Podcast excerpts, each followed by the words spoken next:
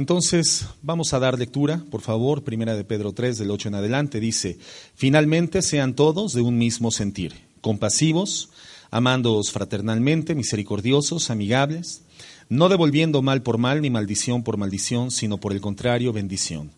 Bendiciendo, sabiendo que fuisteis llamados para que heredaseis bendición. Porque el que quiera amar la vida y ver días buenos, refrene su lengua del mal y sus labios no hablen engaño. Apártese del mal y haga el bien. Busque la paz y sígala porque los ojos del Señor están sobre los justos y sus oídos atentos a sus oraciones.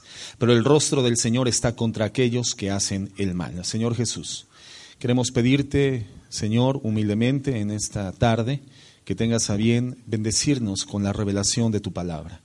Por el Espíritu Santo que hoy mora dentro de nosotros y que nos guía a toda justicia y a toda verdad. Fortalécenos, Señor, capacítanos, adiéstranos en el conocimiento de tu instrucción, en el conocimiento de tu palabra, para que en esta tierra podamos dar testimonio de que somos tus hijos, de que vivimos por y para la verdad, que vivimos por y para ti. Danos sabiduría, inteligencia, doctrina, revelación de lo alto, para poder predicar y para poder recibir tu palabra. En el nombre de Jesús. Amén. Bueno. La semana pasada, si recuerdan hermanos, comentábamos de la inminencia en la que nos encontramos como Iglesia de Jesucristo ante el próximo regreso del Señor por una iglesia santa, por una iglesia redimida. Comentábamos de fenómenos en todos los ámbitos que son mencionados en Mateo 24 de boca de nuestro Señor Jesucristo, fenómenos, cambios atmosféricos, geológicos, políticos, económicos, que privarían como la antesala del regreso de Cristo a la tierra. El regreso de Cristo a la tierra para poder extraer de la misma a, su iglesia, por la cual entregó su vida en la cruz del Calvario, a la cual redimió por su sangre derramada en ese sacrificio, y una iglesia que se, se mantiene en una condición de expectación y de espera de este glorioso acontecimiento. Ante la inminencia, la proximidad de esto, hermanos, comentábamos que es importantísimo poder tener una noción bíblica de qué verdaderamente sí es el cristianismo, qué sí es ser cristiano, qué sí es ser una iglesia cristiana, en relación a esta gama tan diversa de predicaciones mentirosas, muchas de ellas sin fundamento escritural y que nos dan una idea vaga equívoca de lo que es la iglesia de Jesucristo o de lo que es ser cristiano. Hoy la predicación más dimensionada o más propagada internacionalmente sobre la Iglesia de Jesucristo es que es un sitio en donde tú puedes alcanzar prosperidad, cancelación de deudas, en donde tú puedes ser bendecido económicamente, en donde el Señor está obligado a bendecirte si tú pactas financieramente con Él para obtener sus bendiciones, en donde puedes comprar a un precio las bendiciones espirituales de Dios.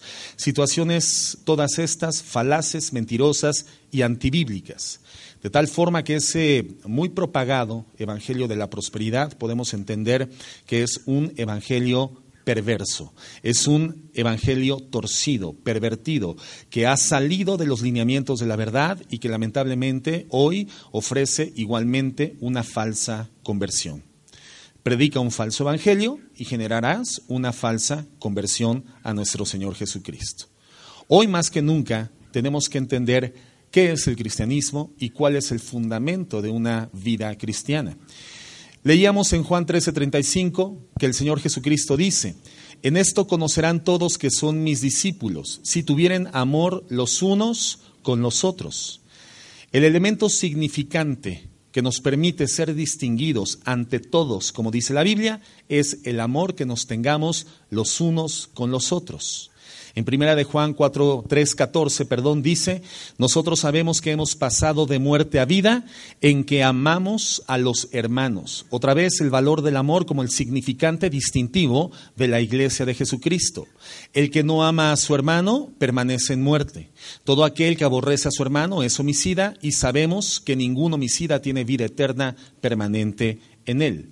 Entonces nos damos cuenta de esta importante condición factorial de la verdadera iglesia cristiana, el amor y el perdón. La iglesia de Jesucristo es distinguida por el amor y por el perdón. En Judas 1.20 leíamos, pero vosotros, amados, edificándoos sobre vuestra santísima fe, orando en el Espíritu Santo, conservaos en el amor de Dios, conservaos en el amor de Dios. Comentábamos que el Señor nos da un elemento de conservación un elemento en el cual podemos mantenernos en la condición en la cual Él quiere encontrarnos cuando regrese a la tierra, en amor, en perdón, en santificación y en fe. Y este elemento de conserva es el amor práctico entre los cristianos. Como cuando tú quieres poner en conserva unas frutas, unas verduras o unos chiles, los metes en un frasco, les pones aceite y vinagre y pueden conservarse durante muchísimo tiempo sin perder o degradarse en sus condiciones nutrimentales. Están en conserva. Y los alimentos en conserva están, como su nombre lo dice, conservados, preservados. La iglesia de Jesucristo tiene una sustancia que la preserva y que permite que el Señor Jesucristo cuando regrese a la tierra encuentre fe en la tierra, encuentre una iglesia profesante de amor, de perdón y en la práctica cotidiana de santificación. Este elemento de conserva es el amor manifiesto entre los hijos de Dios. En primera de Juan 1.7 dice, pero si andamos en luz, como Él está en luz, tenemos comunión unos con otros y la sangre de Cristo su Hijo nos limpia de todo pecado. Veíamos qué significa andar en luz. Andar en luz no significa no fallar o eventualmente no pecar o dejar de tener cualquier naturaleza de problema. Al contrario, el cristiano una vez que se injerta por la acción eh, salvífica, sobrenatural del Espíritu Santo en su vida, en su ser espiritual, experimenta este nuevo nacimiento espiritual, inmediatamente queda igualmente expuesto ante un mundo que le complica la vida. ¿Por qué? Porque el mundo en el que vivimos es un mundo de naturaleza caída, infiltrado completamente por el pecado, y ahora nosotros tenemos una naturaleza santa, la santidad de nuestro Dios. No hay condición más, eh, más incómoda, más poco habitable para un hijo de Dios que un mundo de naturaleza caída. Entonces, el ser cristianos, el andar en luz no significa no fallar, no tener más problemas o no tener más complicaciones, no. Andar en luz significa esforzarse cotidianamente, fortalecidos por el Espíritu Santo, para poder conocer a Cristo más y más profundamente y poder reflejarle cada día más y más intensamente a través de nuestra vida. Andar en luz significa desarrollar el carácter de Cristo, intimar con Él todos los días de tal forma que nosotros ahora reproduzcamos por la imitación el carácter de Cristo.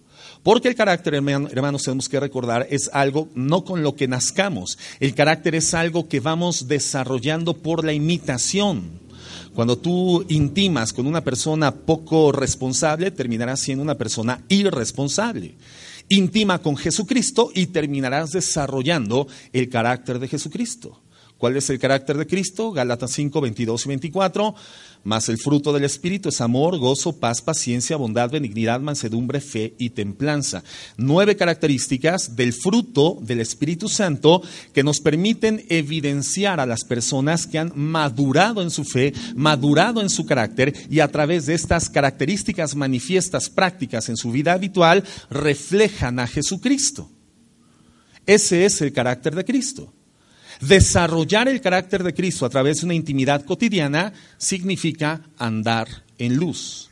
La Biblia dice que nosotros andamos en luz porque somos hijos de Dios, somos iglesia de Jesucristo.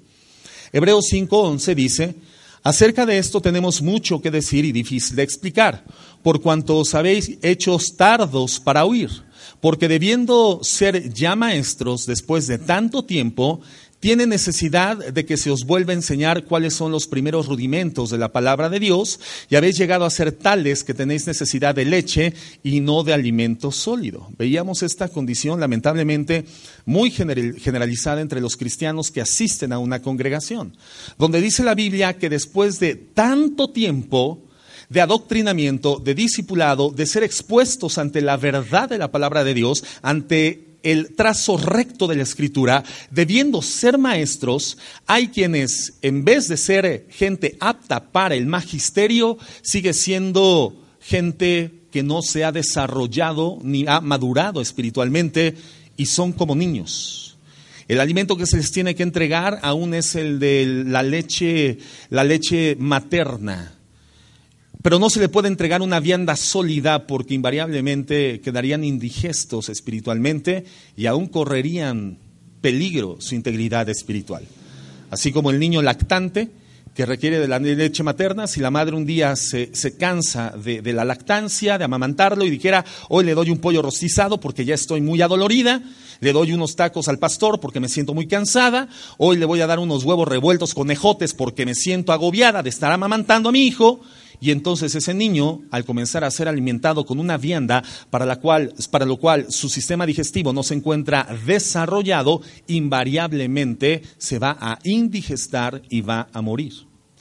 Y lamentablemente es una condición generalizada en la iglesia de Jesucristo que por tanto tiempo de discipulado, muchos debiendo ser ya maestros, no han madurado ni siquiera un centímetro de crecimiento espiritual. Y esto es muy común. Vemos pues que las iglesias, hermanos, están llenas de personas que capacitan su mente, pero nunca han manifestado una genuina transformación interiormente en sus corazones.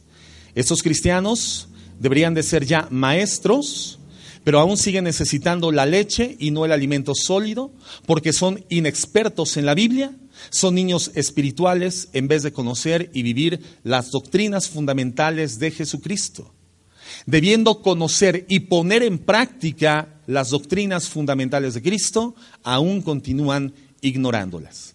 Cristianos que no caminan hacia la perfección espiritual, cristianos que no van caminando hacia la madurez espiritual. Pocas cosas, hermanos, hay tan patéticas que ver a una persona que conoce al Señor de años y que no ha crecido emocional y espiritualmente. Enanos en el espíritu, gente sin madurez.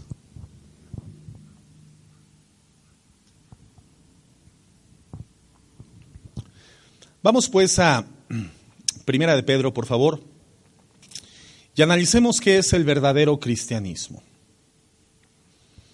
Primera de Pedro 3, 8, dice la escritura. Finalmente, fíjate cómo comienza con esta palabra finalmente. ¿Qué significa? Que previo a esta palabra existe todo un bagaje de información, existe toda una exhortación y toda una exposición teológica sobre la vida cristiana.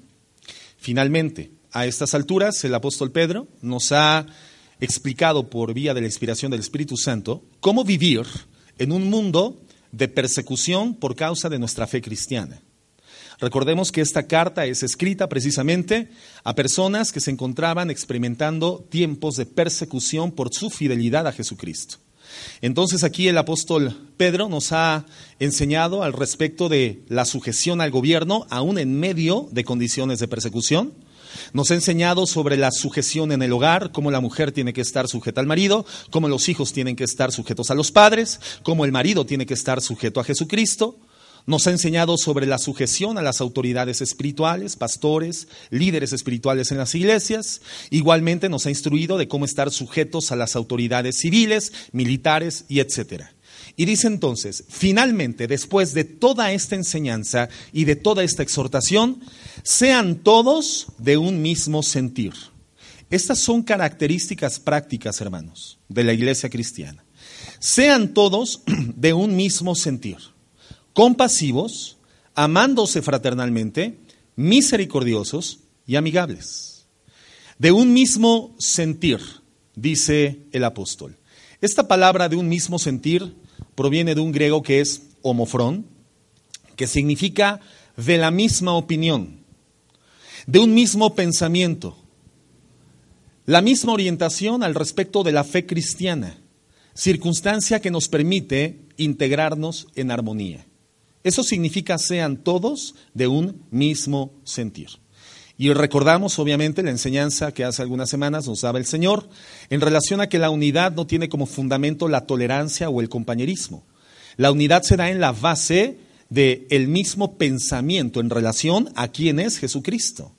Sobre el fundamento de la doctrina y de la enseñanza de nuestro Señor Jesucristo. Y solamente quienes compartimos la enseñanza bíblica al respecto de quién es Cristo y la edificación de la iglesia como piedras vivas sobre esa gran roca que es la roca angular nuestro Señor Jesucristo, podemos mantener unánimes el mismo sentir y podemos tener armonía. No podríamos tener armonía con una persona que estuviera entre nosotros y pensara que Jesucristo no es Dios, que el Espíritu Santo no es Dios o que la sangre de Cristo no perdona de pecado, no limpia de pecado. Una persona así tendría que disentir y tendría que disociarse, obviamente, del cuerpo porque no es del mismo sentir. Entonces, primera característica de la iglesia cristiana, tenemos el mismo sentir, la misma opinión, el mismo pensamiento sobre el fundamento de nuestra fe cristiana, que es el Señor Jesucristo y su enseñanza doctrinal contenida en la palabra de Dios. ¿Estamos de acuerdo, verdad? Yo no puedo tener unanimidad con ustedes si la fuente de información sobre el Señor Jesucristo para mi corazón fuera el caballo de Troya de Juan José Benítez. Ay, no, hermanos, yo les quiero compartir de la extraordinaria descripción de Jesucristo que hace Juan José Benítez.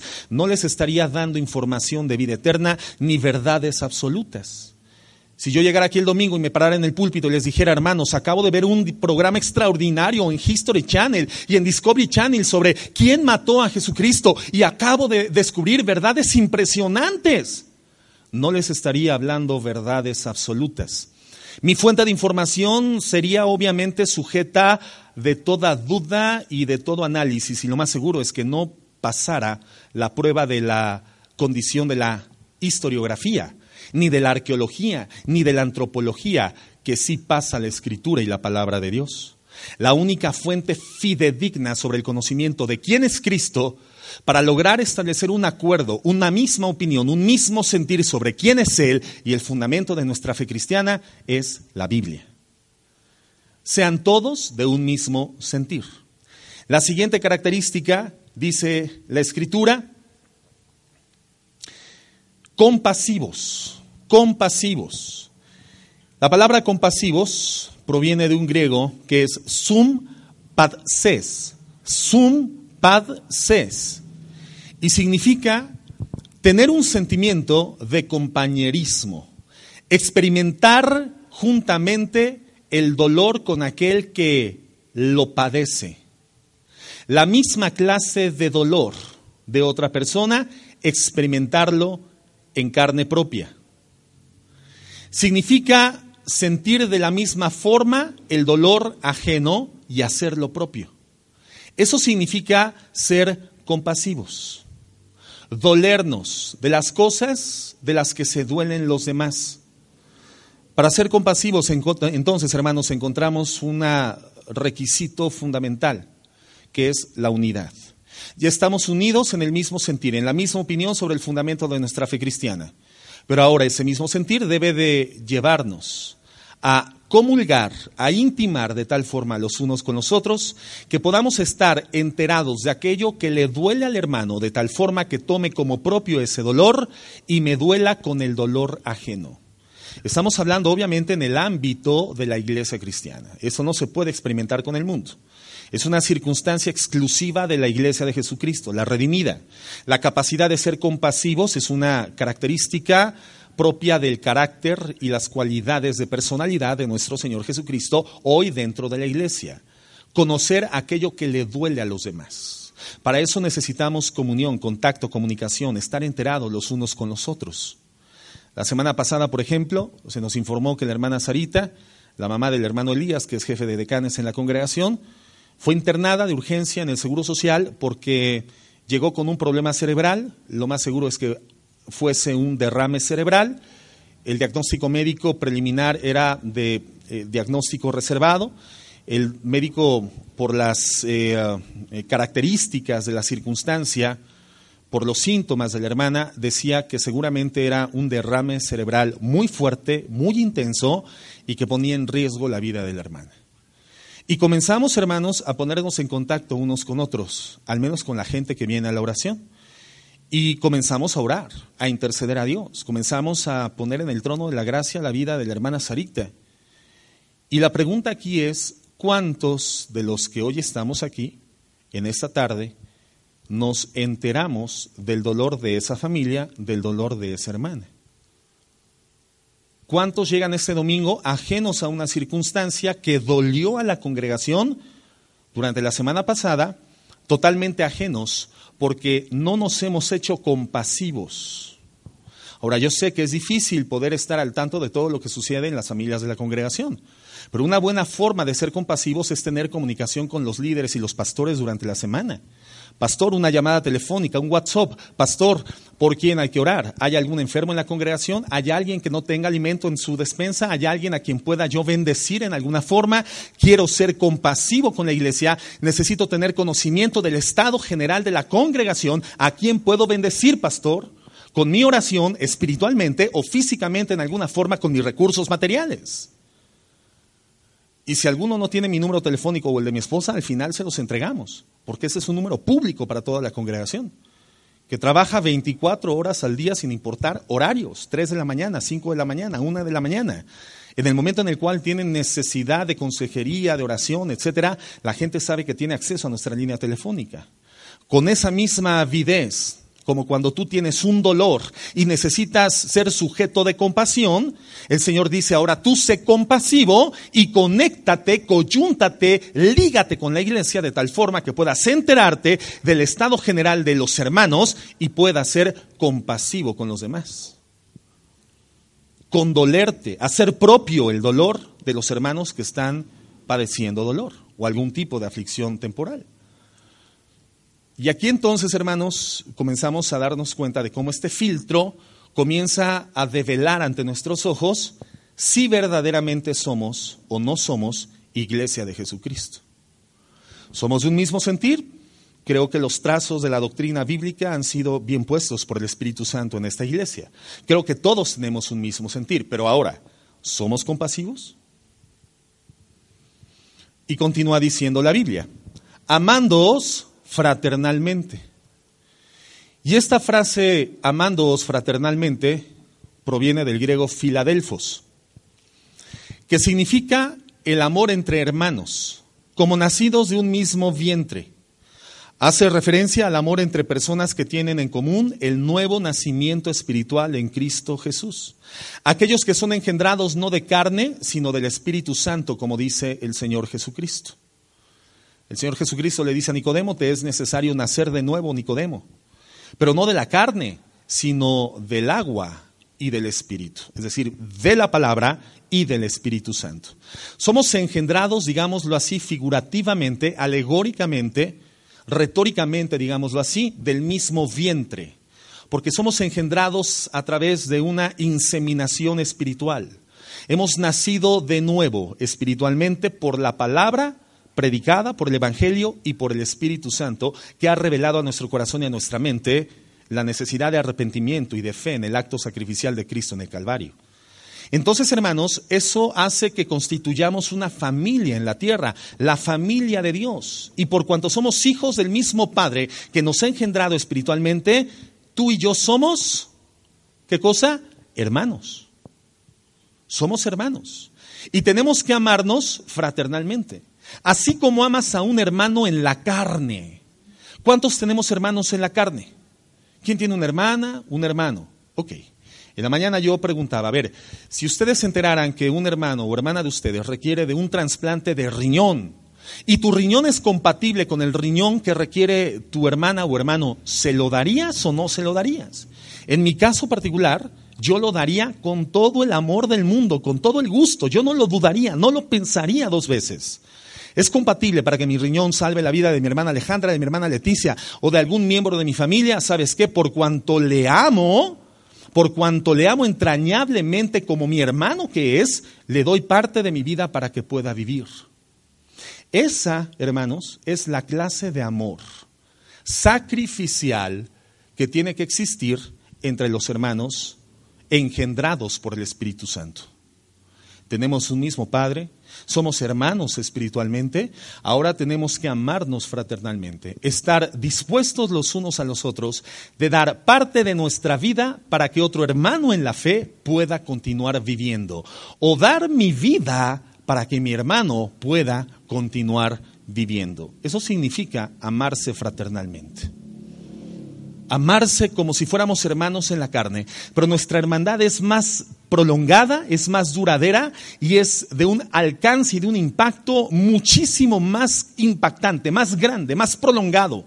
Nuestra hermandad, hermanos, no termina en esta tierra física, nuestra hermandad es eterna. Tenemos entonces que amarnos fraternalmente.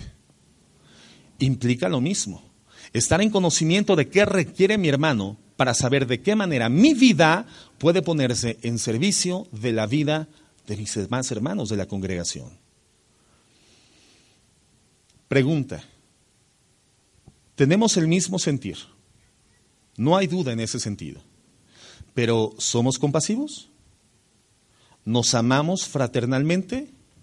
Tercera característica, dice la Biblia, misericordiosos del griego eusplaginos, que significa bien compasivo. Es decir, ya sabemos qué es ser compasivo. Ahora, bien compasivo, mucho, muy compasivo. Significa simpatía, cariño, sentir lástima, tener un buen corazón y tener un amor entrañable. Y también dice la Biblia que tenemos que ser amigables, del griego filofrón, filofrón, que significa amistosos de mente, es decir, honestamente. Saludas a un hermano, una hermana, hermana, Dios le bendiga, qué gusto verla en la congregación, pero en tu mente existe lo mismo que está siendo transmitido por tu boca. En tu corazón existe lo mismo que está transmitiendo tu boca. Si tu boca está hablando amor hacia un hermano, amor hacia una hermana, en tu corazón y en tu mente, honestamente, tiene que existir lo mismo. Significa que lo contrario sería, ay hermana, Dios le bendiga, pero por dentro hay vieja desgraciada, esta no me pagó el dinero que le presté hace tres años. Significa que puedes bendecir a un hermano y no existe ningún otro sentir en tu corazón y en tu mente, sino el de la misma bendición que está fluyendo por tu boca. Eso significa amigables, amistosos de mente, y hace referencia a la capacidad de asociarnos los unos con los otros a la capacidad de tener compañerismo compartiendo el mismo amor, la misma mente, el mismo modo de pensar, siendo amigos. Y en esa base tener contacto, compañerismo, actividades continuas, intimidad y amistad en un tiempo y en un espacio. Eso significa ser amigables. La iglesia de Jesucristo debe de compartir tiempos afines, comunes, tiempos de compañerismo, desarrollar actividades conjuntas. Y por supuesto, hermanos, no me estoy refiriendo a actividades congregacionales en general, porque entonces estaremos obligados a salir de excursión cada fin de semana, salir de campamento, ir para acá, ir para allá, todos juntos al mismo tiempo. Y esa no es la razón de ser de la iglesia corporativa de Cristo.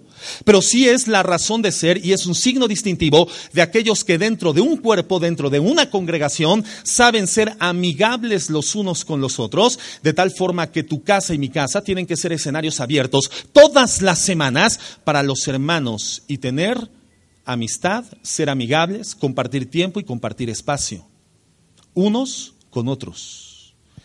Que tú puedas decirle a un hermano de la congregación, hermano, mire, eh, casi no le conozco, mi nombre es fulanito de tal, pero yo quisiera ser amigable con usted, obedeciendo al mandamiento de la palabra, y quisiera a usted y a su familia invitarle a comer a mi casa, porque quiero ser amigable con usted.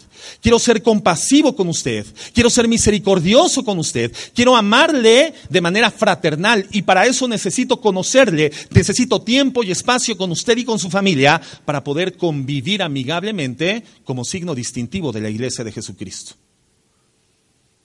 Pregunta, ¿cuántos de ustedes en esta semana abrieron las puertas de su casa para recibir, a comer, a desayunar o a cenar, o para tomar una taza de té o una taza de café, un pedazo de pastel con algún hermano en la fe?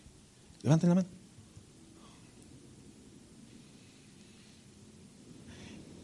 En la mañana, muy pocas personas. Hoy somos, ahorita en la tarde menos. Pero en la mañana, hermanos, muy pocas personas. Ahorita muy pocas personas levantaron igualmente la mano. ¿Cuántos esta semana recibieron la invitación de algún hermano de la congregación para ir a comer a sus casas? Pues como que no cuadran las cuentas, ¿verdad? No cuadran. Aquí deberíamos de tener, pues, proporcionalmente la misma cantidad de gente que invita y la misma cantidad de gente que fue invitada. Pero no es así. Todo esto, hermano, nos lleva a un cuestionamiento muy serio y muy profundo. Son características de la iglesia redimida de Jesucristo.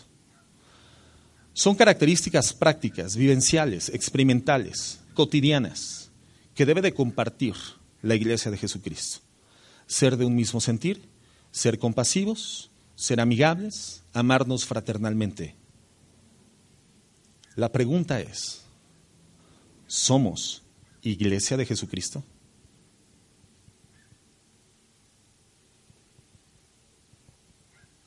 Ahora, yo sé que hay núcleos dentro de la congregación que sí llevan a la práctica esto de manera cotidiana. Gracias a Dios, yo soy parte de un grupo de la congregación que lleva a la práctica esto de manera frecuente. Pero tú qué estás haciendo, hermano, por ser parte de esta dinámica de acción de la iglesia. ¿A cuántos de ustedes se les intenta integrar a esta dinámica de acción? Y, ay hermano, y me encantaría ir a comer contigo, uy, estaría padrísimo ir con ustedes a tal lugar, pero es que no tengo tiempo. Pero es que, híjole, no me alcanza el tiempo, es que soy tan ocupado, es que tengo tantas actividades por desarrollar, que la verdad no tengo la oportunidad de asistir a tu invitación. Y el problema es ese. Ahora, hay muchos que están esperando ser invitados, pero la Biblia dice que nosotros seamos los compasivos que nosotros seamos los que amemos fraternalmente, es decir, es responsabilidad de cada uno de nosotros hacer esto, aperturar nuestro corazón y nuestra casa para lograr estos elementos prácticos cotidianos en la forma de conducta de la iglesia de Jesucristo. No esperar a que te inviten, ser tú el que abra las puertas de tu casa para poder intimar con los hermanos en la fe y poder vivir de esta forma. Este cuestionamiento, hermano, es importantísimo. Porque dice la Escritura que el Señor Jesucristo regresa por una iglesia. Pero no por todos los cristianos redimidos, sino por una iglesia que obedece a las características de la iglesia redimida. Y la iglesia redimida tiene en lo práctico esta conducta de forma habitual. ¿Por quién te compadeces? ¿Por quién te condueles? ¿A quién amas fraternalmente? ¿Por quién eres misericordioso? ¿Hacia quién eres amigable?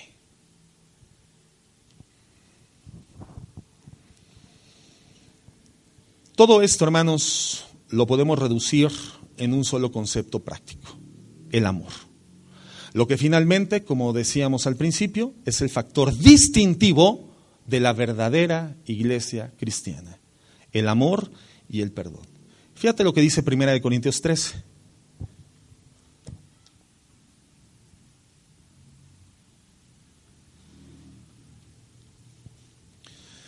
Primera de Corintios 13, verso 1. Y esto nos lleva a regresar a los fundamentos, ¿verdad? Estos son fundamentos, hermanos, de la vida cristiana. Dice la Biblia, si yo hablase lenguas humanas y angélicas, y no tengo amor, ahí voy a detenerme. Estamos viendo dos elementos de la vida cristiana, ambos sobrenaturales. Habla de lenguas angélicas y humanas. ¿De qué está hablando? ¿Quién me dice? Dones espirituales. Los contenidos en Romanos 12 y en 1 Corintios 12. Dones espirituales. El don es una es, es poder, que Dios nos otorga para poder desarrollar la vida cristiana y por cuanto su procedencia es divina, el don, hermano, es una cuota de poder perfecta. Es don. Pero también nos habla de amor. Si no tienes, si tú hablases lenguas angélicas y humanas, es decir, tienes dones, pero no tienes amor, ¿de qué nos está hablando? Con amor. ¿De qué nos habla? Nos habla de fruto de vida cristiana. Gálatas 5, 22, 24. Juntos. Una, dos, tres.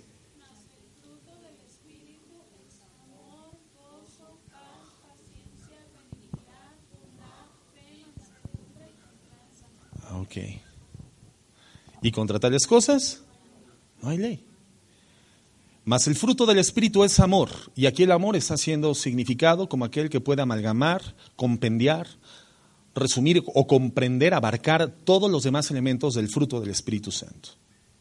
No son los frutos, no son nueve frutos, es un solo fruto con nueve características. De tal forma que podemos identificar a una persona con esas características y decir, es un maduro cristiano, es un cristiano maduro porque está reflejando y proyectando el mismo carácter de nuestro Señor Jesucristo. Entonces el fruto del Espíritu Santo lo podemos condensar en este concepto, el carácter de nuestro Señor Jesucristo. Nos habla entonces, Primera de Corintios 13, de dones y de carácter. Dones versus carácter. O dones contra carácter. Literalmente nos está diciendo esta porción de la escritura qué es más importante y relevante, los dones o el carácter. Y continúa diciendo, 1 Corintios 13, si yo hablase lenguas humanas y angélicas y no tengo amor, vengo a ser como metal que resuena o címbalo que retiñe. Si tuviese profecía y entendiese todos los misterios y toda ciencia, fíjate, profecía, otro don, y otro energema, y entendiese todos los misterios y toda la ciencia, y si tuviese toda la fe, y está hablando de la fe no como fruto, sino de la fe como don, igualmente contenidos en Romanos 12 y 1 Corintios 12, y tuviese toda la fe de tal forma que trasladase los montes, pero no tengo amor, nada soy. Si repartiese todos mis bienes para dar de comer a los pobres y entregase mi cuerpo para ser quemado, pero no tengo amor, de nada me sirve. ¿Qué buscará Dios? Una iglesia donde sea pletórica la manifestación de dones espirituales, donde unos profetizan, otros tienen dones de presidir, de hacer misericordia, tienen dones de servicio, tienen dones de fe, dones de profecía, profetas, evangelistas, pastores, maestros, pletórica en dones. O Dios buscará una iglesia que manifieste carácter, fruto, amor. De tal forma que aquí mismo la Biblia nos está diciendo que el cristiano y la iglesia de Jesucristo se distingue no por sus dones, no por sus llamados, sino por su carácter, por el amor que haya desarrollado, por la capacidad de amar y la capacidad de perdonar. El carácter está por encima de los dones. El amor tiene una mayor preeminencia sobre los dones y los llamados ministeriales, hermanos. De tal forma que si tienes dones y tienes llamado, pero no tienes carácter cristiano, dice la Biblia que tus dones y tu llamado de nada, absolutamente de nada sirven. Y cuando tienes algo que no sirve, ¿qué es? Basura. Ahora, no que los dones y el llamado de Dios sean basura, pero en la, en la personalidad de alguien que no desarrolla carácter, literalmente pierden cualquier naturaleza de servicio y de utilidad para la obra de Dios. Qué importante es entender esto. ¿Qué distingue entonces a la iglesia cristiana? ¿Cuál es el fundamento de la cristiandad? ¿Qué es lo que nos hace distinguibles en el mundo espiritual y físico? Hermanos, el amor y la capacidad de perdonar. Y a la iglesia de Jesucristo se le distingue porque en términos de asociación colectiva manifiestan una conducta compasiva, amigable, misericordiosa, se aman entrañablemente.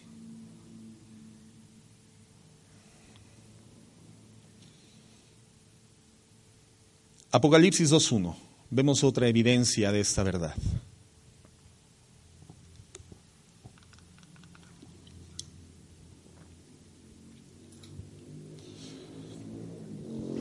Dice la Biblia. Escribe al ángel de la iglesia en Éfeso, el que tiene las siete estrellas en su diestra, el que anda en medio de los siete candeleros de oro, dice esto.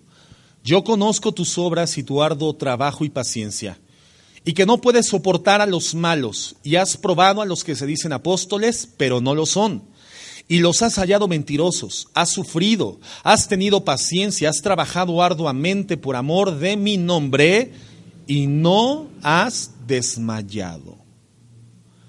Imagínate que la opinión de Dios sobre esta iglesia fuera esta. Conozco tus obras, que nos dijera, Casa de Oración Uruapan. Conozco sus obras. Conozco su arduo trabajo y paciencia. No soportan a los malos. Han probado a los que se dicen apóstoles, predicadores, profetas, pero no lo son. Es decir, tienen una buena doctrina. Los han hallado mentirosos. Has sufrido, has tenido paciencia, has trabajado arduamente por amor de mi nombre y no has desmayado. Wow, hermano si recibiésemos una evaluación final como congregación de este tipo, hermano, estaríamos nosotros, ah, sí, Señor, pues, evidentemente tiene razón, Señor.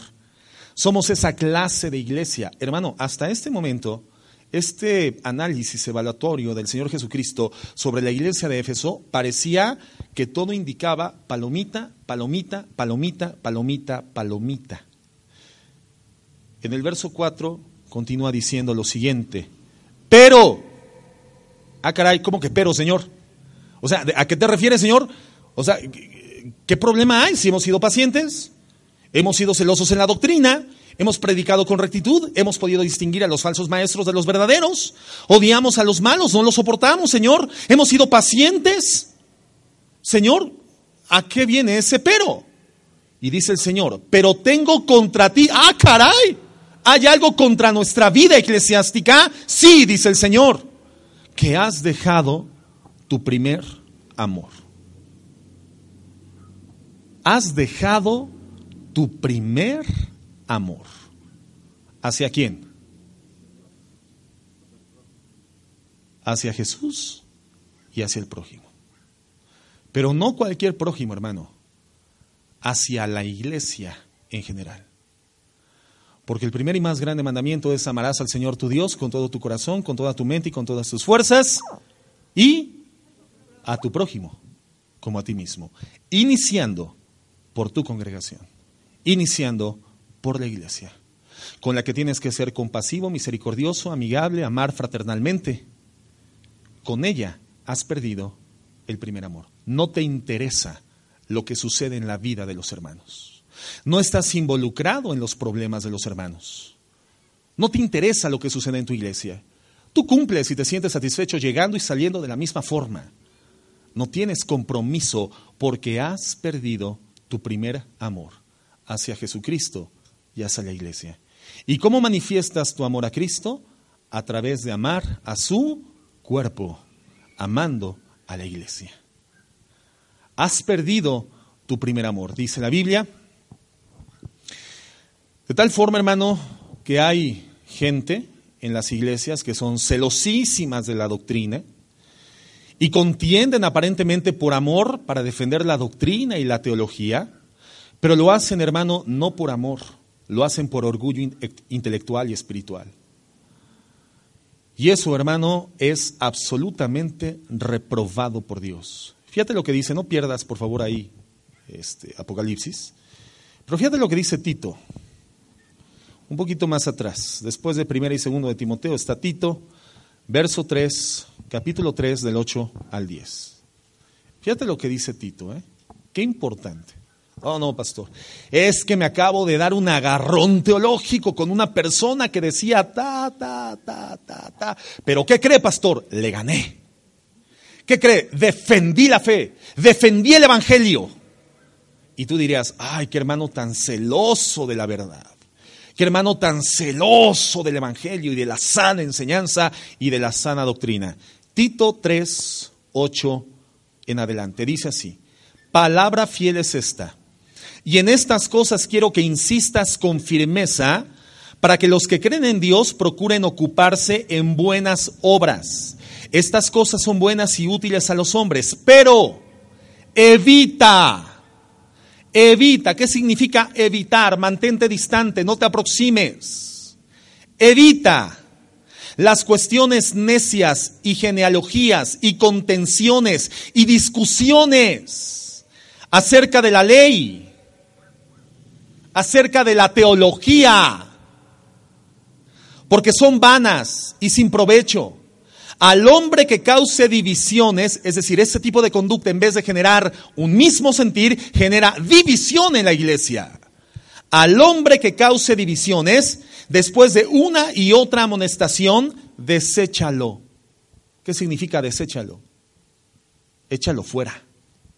Deséchalo, sabiendo que el tal se ha pervertido. Es decir, en vez de ser una persona ejemplar en su conducta, aún él creyendo que es ejemplar en la conducta de defensa del Evangelio, es una persona que causa divisiones, es sujeta y digna de ser desechada porque peca y está condenada por su propio juicio. Así les había pasado a los de Éfeso. Ellos defendían férreamente, violentamente la verdad, distinguían la doctrina de la falsa doctrina Tenían esa capacidad de distinguir la verdad de la mentira, pero habían perdido su primer amor. Regresa a Apocalipsis, por favor. El verso 5 dice, recuerda por tanto de dónde has caído y arrepiéntete y haz las primeras obras, pues si no, vendré pronto a ti y quitaré tu candelero de su lugar si no te hubieres arrepentido. Entonces, hermanos, podemos tener todos los dones, grandes talentos, pero si no amamos incondicionalmente, que es el amor de Dios, nada de lo que creas hacer, nada de lo que puedas hacer, nada de esto le sirve a Dios. Es materia de desecho. Tengo contra ti que has perdido tu primer amor. Es decir, ya no estás enamorado de mí. Ya no estás enamorado de mí. Perdiste tu primer amor, por mí y por la iglesia. ¿Recuerdas tu primer amor? ¿Cómo ardía tu corazón por Cristo? ¿Y cómo ardía tu corazón por los hermanos? A toda la gente le querías compartir el Evangelio. Por toda la gente querías orar. Está enfermo, hermano, déjeme orar por usted. Tiene necesidad, hermano, déjeme orar por usted y lo, hacías ávidamente, lo hacías cotidianamente y veías las formas factibles a tu alcance de hacer algo por la iglesia de Jesucristo. Porque estabas en tu primer amor, estabas enamorado de Jesucristo. Tengo contra ti, dice Jesucristo, que ya no estás enamorado de mí. ¿Será esta una alusión bíblica al respecto de nuestra condición espiritual como cristianos y como iglesia? ¿O será una enseñanza propia de la iglesia de Éfeso y particular de esa iglesia únicamente?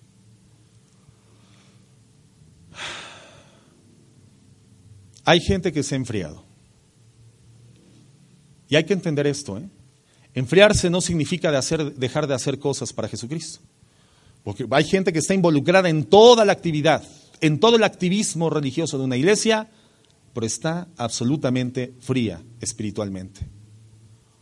Tú puedes estar lleno de actividad en la iglesia o fuera de la iglesia, pero tu corazón haber dejado de arder por Cristo desde hace mucho tiempo. ¿Cuántos de aquí están enamorados de Cristo, hermano? Levanten la mano. ¿De veras? O sea que has perdido tu primer amor, no es para ti. El recuerda de dónde has caído, no es para ti.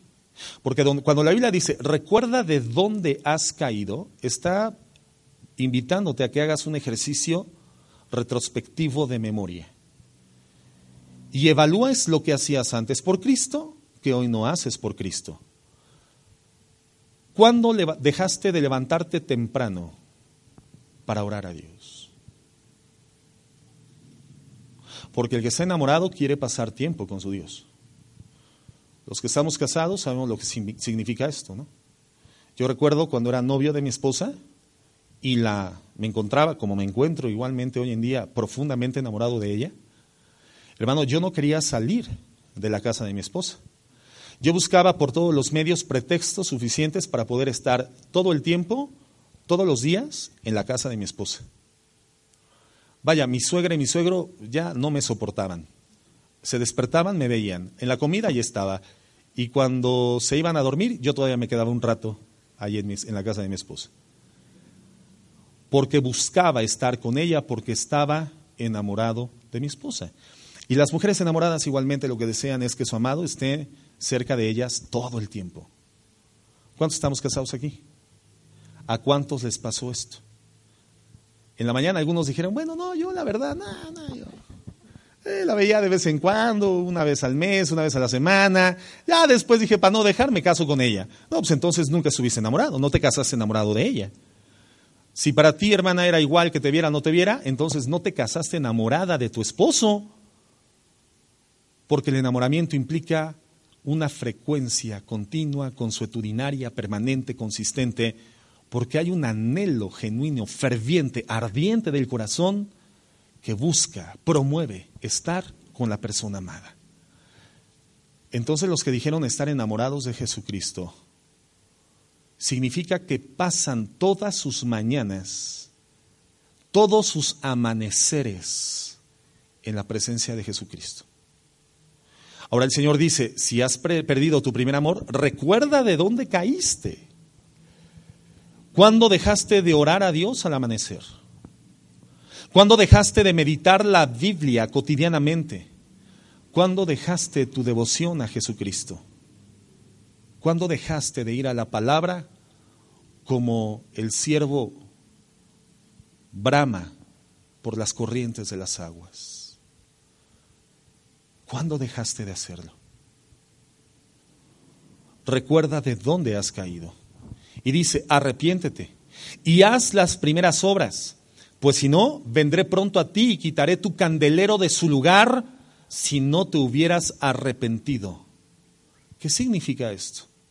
Que cuando venga el arrebatamiento de la iglesia, perdón hermano, el arrebatamiento de la iglesia, los que no están arrepentidos, los que no estén enamorados de Cristo, amando a sus hermanos, siendo compasivos, misericordiosos, amigables, amándose fraternalmente en un mismo sentir, amándose y perdonándose los unos a los otros, hermano, no se van con Cristo.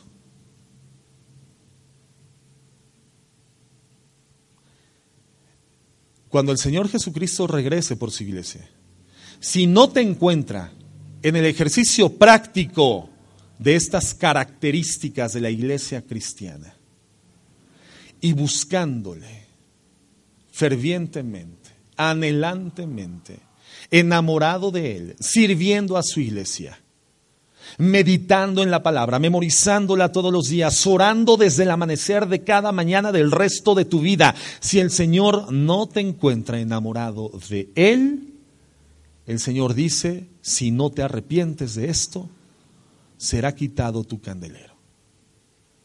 En el arrebatamiento, tú no te vas con Cristo. ¿Es serio o no es serio el asunto?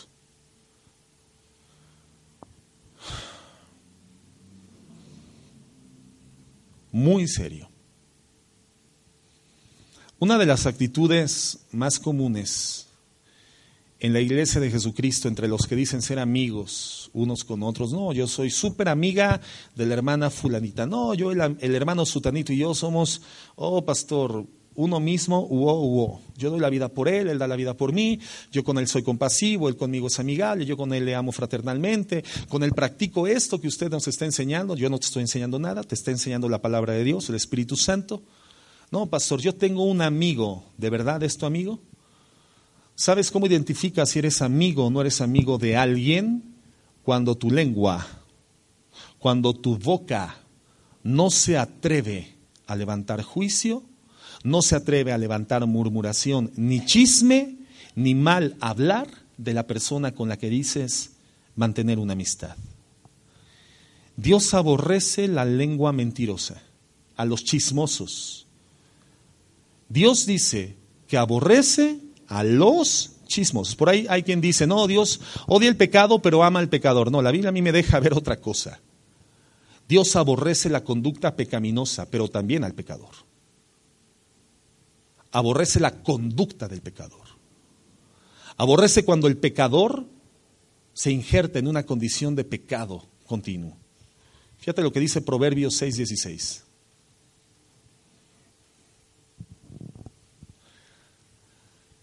Seis cosas aborrece Jehová. Y aborrecer significa las detesta.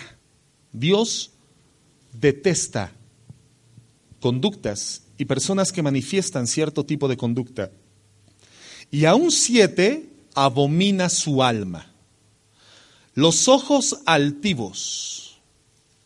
Ahora, cuando dice la Biblia que Dios aborrece los ojos altivos, está diciendo que aborrece la altivez, pero también los ojos que ven con altivez.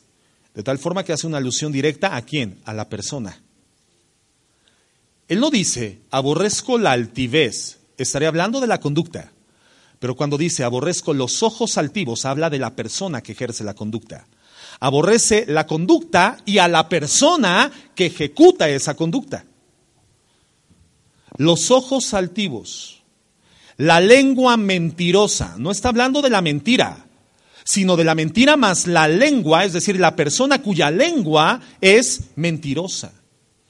Las manos derramadoras de sangre inocente, las manos de la persona que derrama sangre inocente, el corazón que maquina pensamientos inicuos, los pies presurosos para correr al mal, el testigo falso que habla mentiras y el que siembra discordia entre hermanos. Esto lo aborrece Dios. Hay personas dentro de las iglesias cuyas conductas y personas son aborrecidas por Dios. Son abominables ante Dios. ¿Será que alguno de nosotros tengamos por costumbre hablar mal de otro hermano cuando nos juntamos colectivamente en algún grupo social de la congregación? ¿O será que aquella persona de la que te dices amiga o amigo cuando le dejas, comienzas a ventilar sus problemas, comienza a hacer tu lengua mentirosa, a sembrar discordia en contra de esa persona, dice el Señor, lo aborrezco. En cambio, Proverbios 17:9 dice, el que cubre la falta, el que cubre la falta busca una verdadera amistad, mas el que divulga la falta aparta al amigo. Entonces, hermanos, andar de chismosos es aborrecido por Dios. Y evidentemente no es ser compasivo, no es ser misericordioso ni amigable. Y hay muchos cristianos que no saben ser amigos. Si entre nosotros no hay compasión ni misericordia, la pregunta es, ¿cómo podemos llamarnos amigos? ¿Cómo podemos llamarnos hijos de Dios? Proverbios 17, 17 dice, en todo tiempo ama el amigo y es como un hermano en tiempo de angustia. Regresamos a Primera de Pedro 3, por favor. Y ahora sí, leemos el verso 8 y logramos entenderlo perfectamente bien. Dice la Biblia, finalmente, sean todos de un mismo sentir, compasivos, amándoos fraternalmente, misericordiosos y amigables. Ya entendemos, ¿verdad? Como cuando leemos abuelo de pájaro, cuando leemos superficialmente, en vez de escudriñar profundamente en la escritura, nos quedamos sin la riqueza que Dios tiene preparado para aquellos que le aman, para aquellos que le buscan, dice la escritura. Dice el verso 9, no devolviendo mal por mal, otra característica de la conducta de la iglesia. No devolviendo mal por mal, ni maldición por maldición, sino por el contrario bendiciendo sabiendo que fueron llamados para que heredaran bendición. Pregunta, ¿para qué fuimos llamados? Para heredar bendición. Eso dice la Biblia. Fuimos llamados para heredar bendición.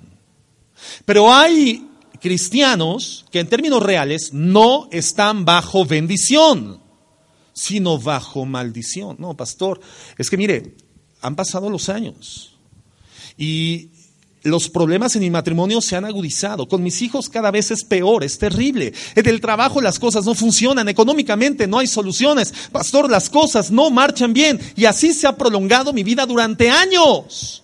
Hermano, usted está bajo maldición. Y el problema es que si usted es cristiano, el Señor le llamó para que heredase bendición. ¿Qué está pasando en su vida?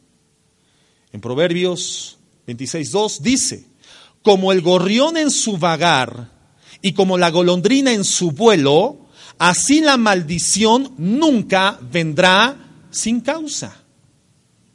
Usted se encuentra bajo maldición porque debiendo ser maestro, después de tanto tiempo, dice la escritura, habiéndose hecho tardo para oír y tardo para obedecer, usted es una persona que el Señor le ha desechado.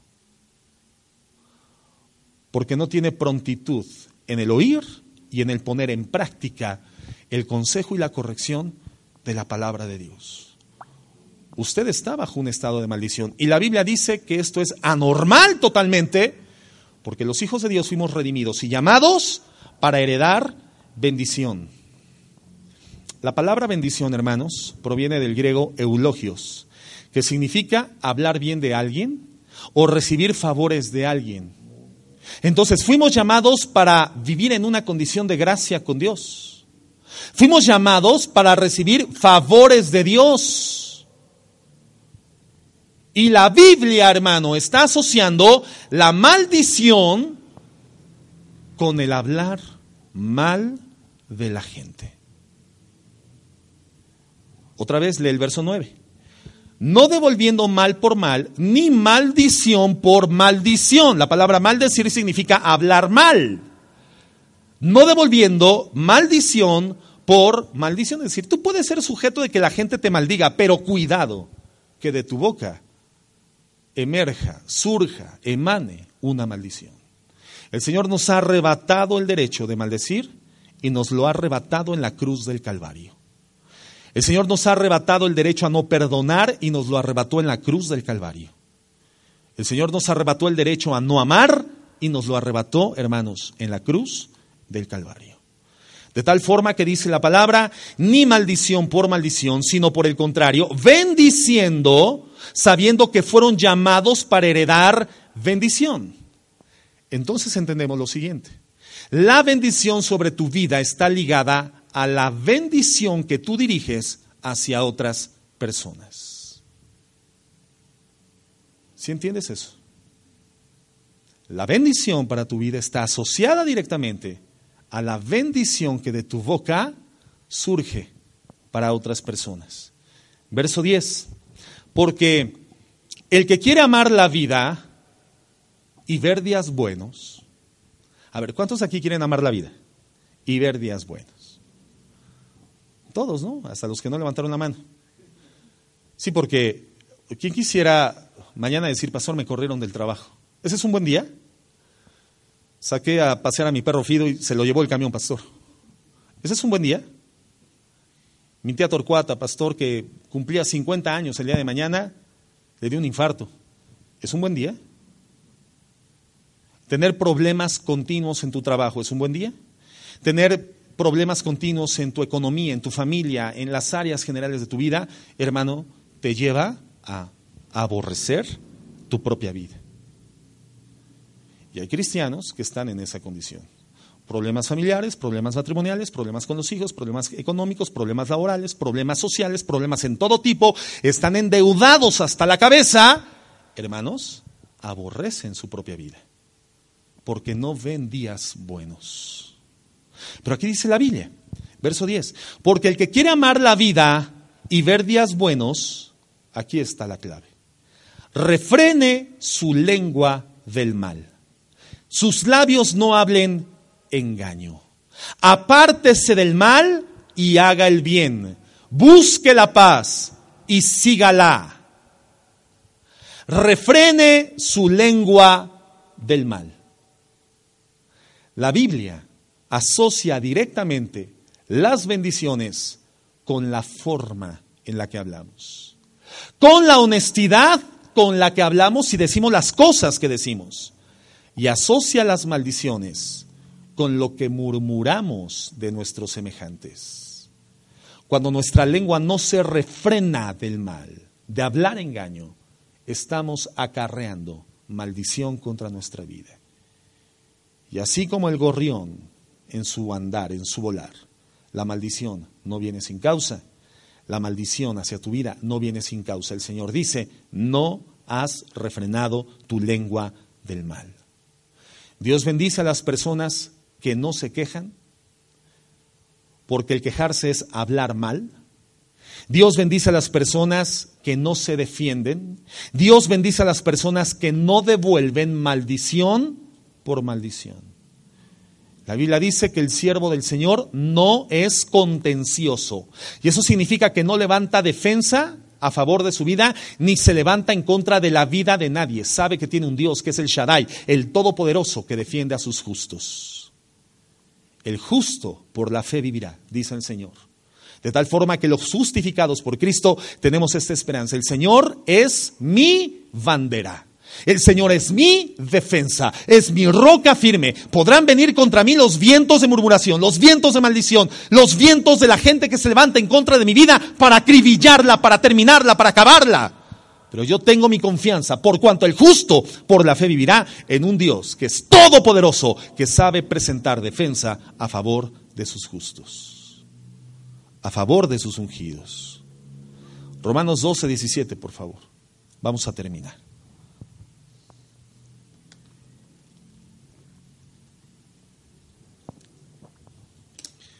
Dice la Biblia, no paguéis a nadie mal por mal. O sea, ¿cuál cristianismo si tú te desquitas de las cosas que se ejecutan en contra de tus intereses? ¿Cuál cristianismo? ¿Cuál compasión? ¿Cuál amor? El Señor dice, no pagues mal por mal. Es decir, tú no estás habilitado no tienes el derecho, no tienes la facultad, no tienes la prerrogativa de desquitarte por el daño que recibe tu persona.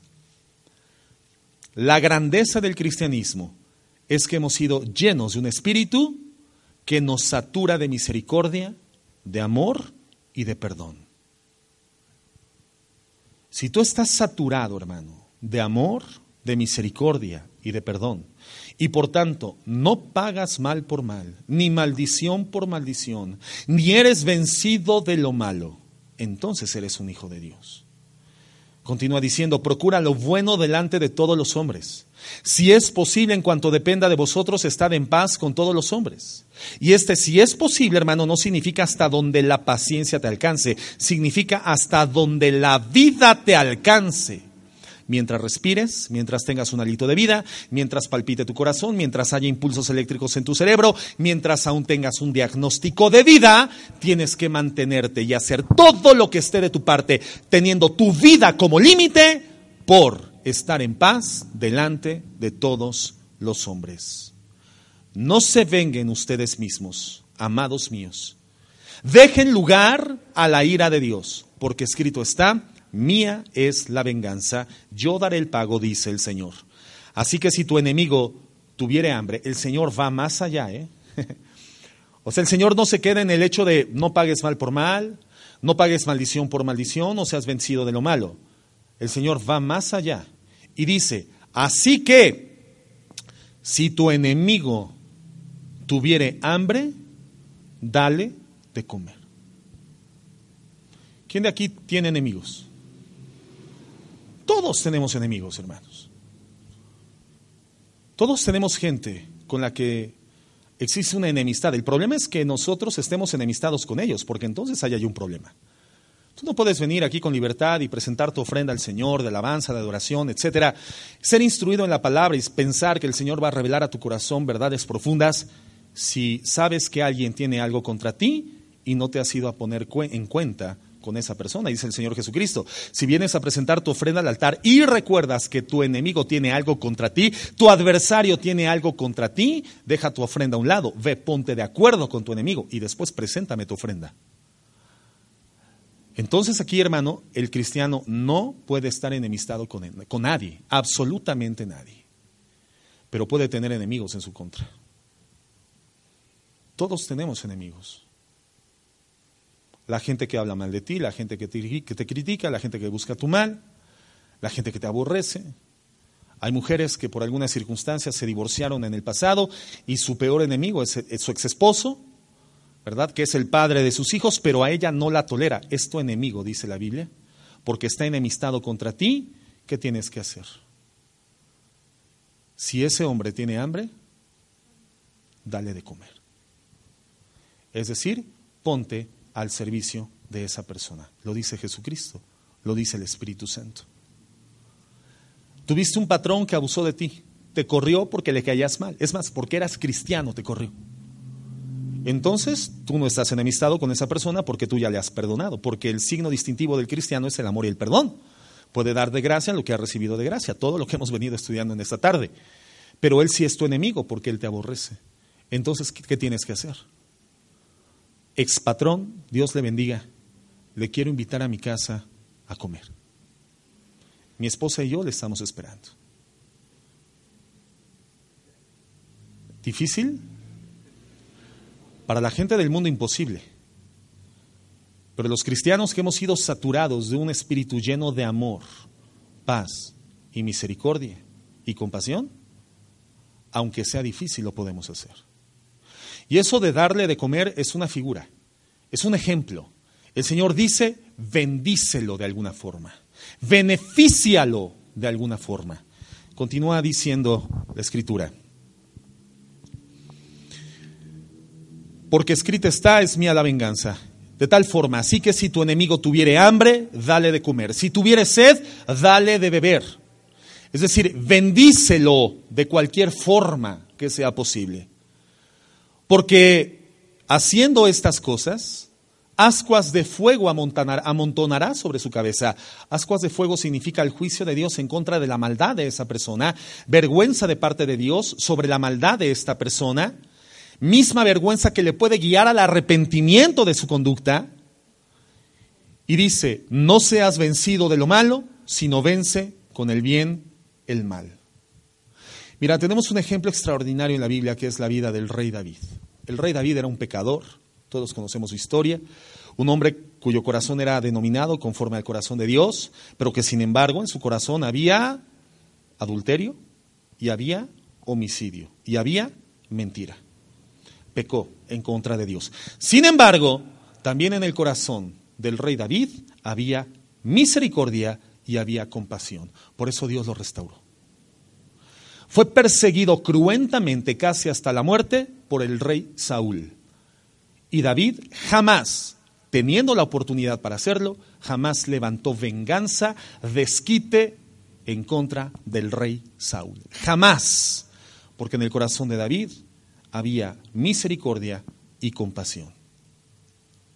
Hermano, el carnal persigue al espiritual, pero nunca el espiritual persigue o se levanta en contra del carnal.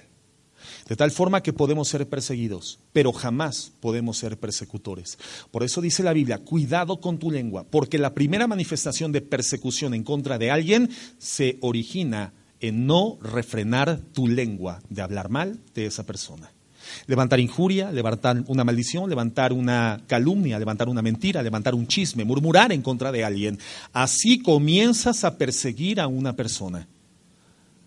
El espiritual puede ser perseguido, pero jamás se levanta como persecutor de nadie.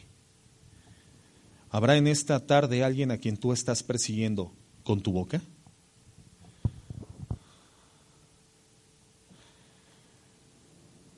Salmo 139 dice que el Señor conoce nuestro acostar, nuestro levantar.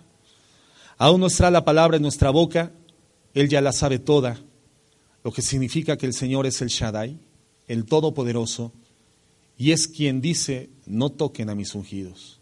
Por eso el Hijo de Dios no se defiende y no ofende a nadie, porque tiene quien le defienda. Pero tenemos que obedecer, hermanos, para poder ser sujetos de bendición. Mateo 5:39, último verso antes de terminar.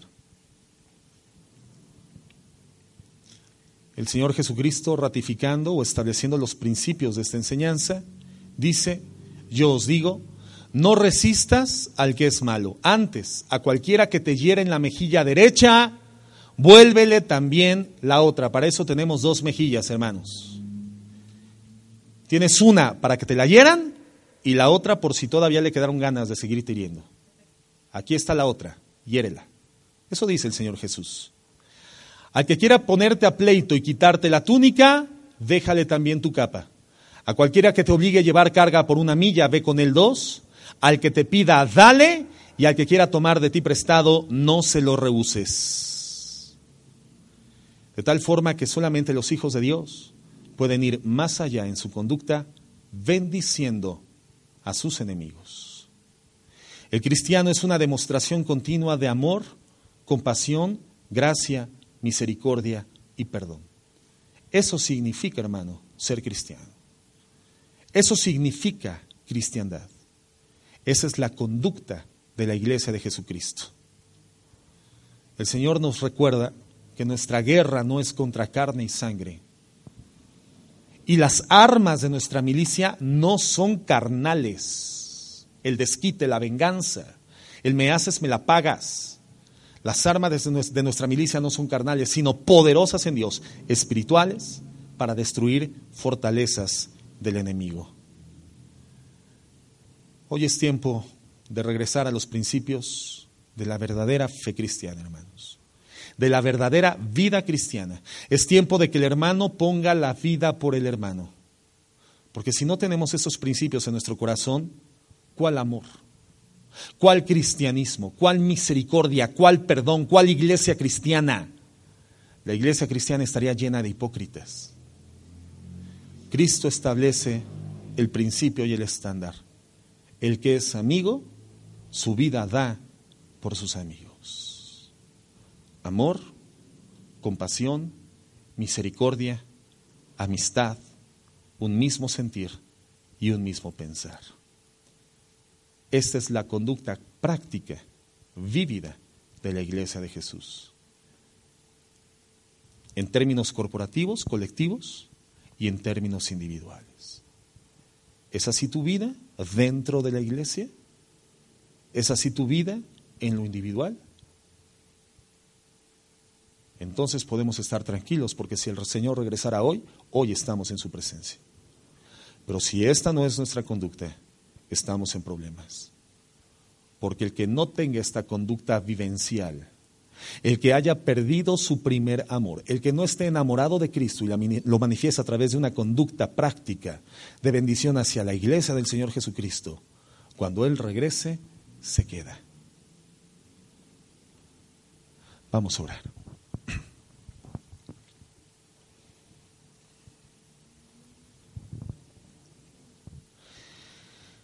Señor, te damos gracias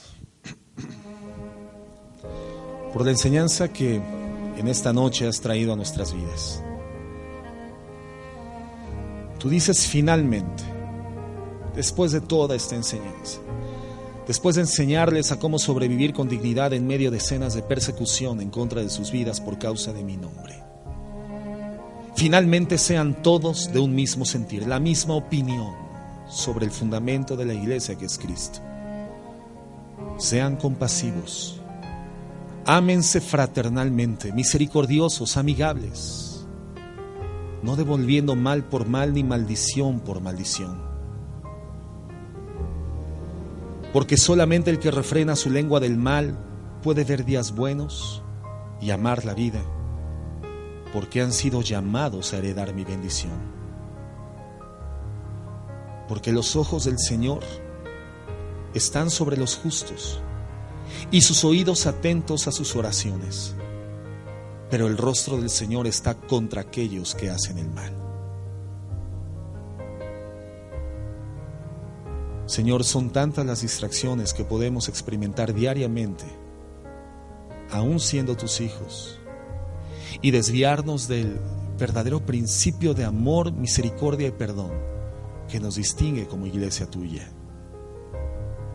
Es tan fácil, Señor, aún encontrar en las cosas carnales motivos aparentemente espirituales para desviarnos de la verdad.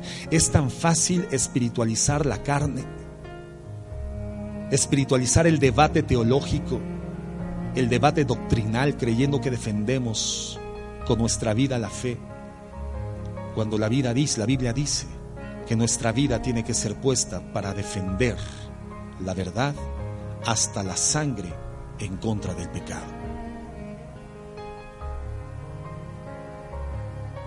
Amándonos los unos a los otros, signo distintivo de tus discípulos, signo distintivo de los hermanos, hijos de un mismo Padre, engendrados no de carne, sino del Espíritu Santo.